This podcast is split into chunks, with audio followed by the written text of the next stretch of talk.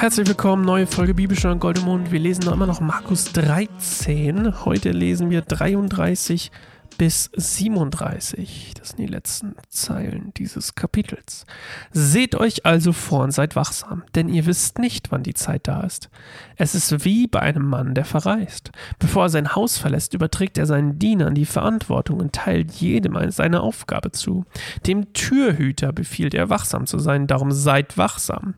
Denn ihr wisst nicht, wann der Herr des Hauses kommt, ob am Abend oder um Mitternacht, ob beim ersten Hahnenschrei oder früh am Morgen. Seid wachsam, damit er euch, wenn er vermu damit er euch, wenn er unvermutet kommt, nicht schlafend antrifft. Ich sage es euch und sage es allen, seid wachsam. Bitte. Also jetzt nochmal die Wachsamkeit, ne? Ihr wisst nicht, wann es passiert, seid wachsam. Ich glaube, jetzt komme ich, okay? Der sagt, damit er euch nicht schlafen trifft.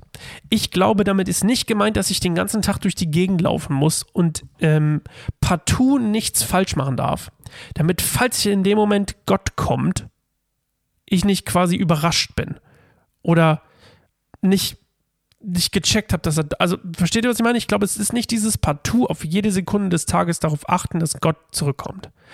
That's just me. Bin nur ich. ich hab, vielleicht habe ich keine Ahnung. Ich, ich habe bestimmt keine Ahnung, würde ich damit sagen. Aber das ist meine Meinung. Disclaimer hier, nur meine Meinung.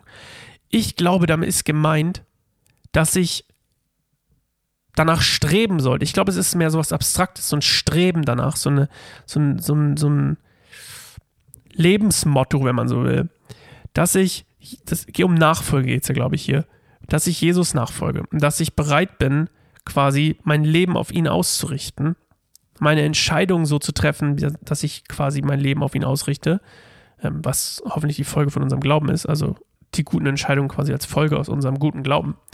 Ähm, und ich glaube, dass wir nicht, wie gesagt, die ganze Zeit so mit Argusaugen irgendwo rumgucken müssen und sagen so, oh, jetzt kommt er, kommt er gleich, oh mein Gott.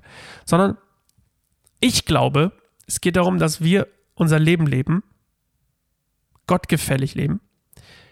Und was das im Endeffekt bedeutet, gottgefällig zu leben, das weiß nur jeder für sich selbst. Da bin ich 100% überzeugt. Ich meine, klar gibt es prophetische Eindrücke und sowas, das, das meine ich nicht, das will ich nicht diskreditieren. Ich habe auch schon viele bekommen über Sachen, die konnten die gar nicht wissen. Und ähm, wirklich nicht wissen. Und, sogar richtig krasse Sachen, die mein ganzes Leben also wirklich beeinflusst haben, bis heute. Ähm, durch quasi eine fremde Person, die mir was gesagt hat, was ich nicht wissen konnte, aber was stimmte. Ich wusste es in dem Moment, es stimmt. Und trotzdem, ich glaube, es geht darum, gottgefällig zu leben. So wie Gott es für denjenigen will, in der Beziehung mit der einzelnen Person. Und dann gottgefällig zu, ähm, gottgefällig, ich zeige es gleich nochmal, und dadurch quasi wachsam zu sein. Dass ich quasi nicht schleifen lasse. Dass ich nicht sage so, na, jetzt kann ich mal eine Stunde chillen. Es, natürlich kann ich eine Stunde chillen. Jetzt kann ich mal eine Stunde Scheiße bauen. Kann man mal eine Stunde Scheiße bauen? Natürlich, es gibt ja Gnade und Vergebung. Ich weiß gar nicht, ehrlich gesagt, worauf ich hinaus will. Vielleicht ist es auch total offensichtlich, was ich gerade sage. Aber es gibt eben auch, wie gesagt, ich habe ein bisschen recherchiert, es gibt diese Theorie, dass ich stets perfekt leben muss ohne Sünde, rein, perfekt, ohne irgendeinen Makel, ohne Fehler zu machen. Und ich glaube, das stimmt nicht. Ich glaube nicht, dass wenn ich jetzt einen Fehler mache und dann Jesus in dem Moment wiederkommt, dass alles andere nicht zählt, dass meine Sehnsucht nach ihm nicht zählt, mein Streben nach ihm, meine Nachfolge, meine, was auch immer, mein Glaube, dass das nicht zählt. Ich, das gibt es, diese Theorien, und ich will sie einfach mal kurz in den Popo drehen, weil es nicht stimmt. Ich glaube, es macht aus Menschen einfach nur Sklaven und manche Leute nutzen das aus. Und das ist, glaube ich, genau das, was Jesus gesagt hat. Leute, die Leute in die Irre führen. Mit Druck, mit Gesetzlichkeit und das ist absolute BS. Ich kann das andere Wort nicht sagen, auch wenn ich es gerade gerne sagen würde. Also, wenn du dazugehörst, mach dir keinen Kopf. Ich bin da wirklich fest von überzeugt, von allem, wie ich Jesus kennengelernt habe, von dem, wie ich Leute kenne, die wirklich schon lange mit Jesus unterwegs sind. Ich habe kein Anzeichen daran gesehen, dafür gesehen, dass Jesus, wenn du einen Fehler machst und Jesus kommt genau in dem Moment wieder, dass du dann am Arsch bist. Das glaube ich nicht. Und das gibt's da draußen.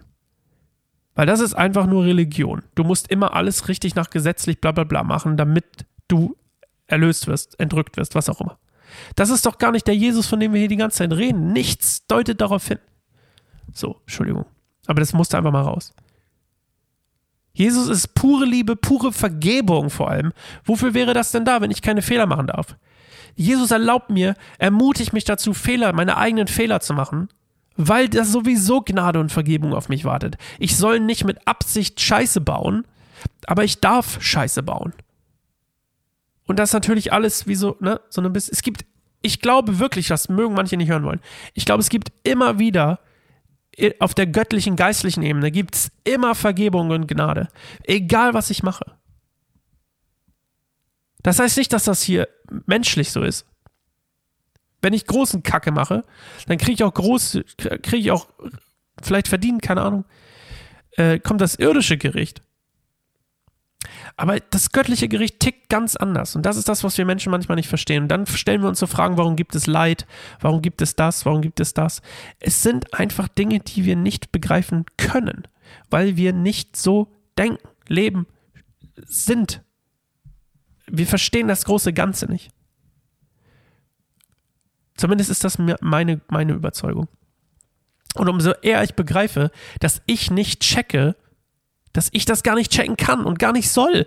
Weil, wenn ich das alles begreifen würde, das ist wie dieses, diesen Apfel essen, diese Frucht essen, der Erkenntnis von Guten und Bösen.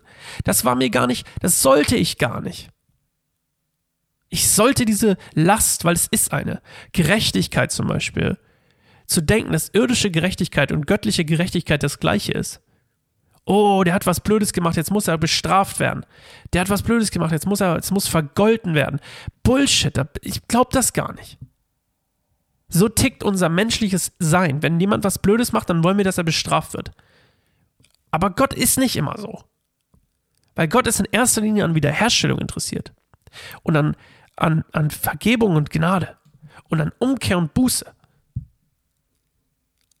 Okay, sorry, das war ein bisschen lang. Wir sehen uns zum Kapitel 14 wieder.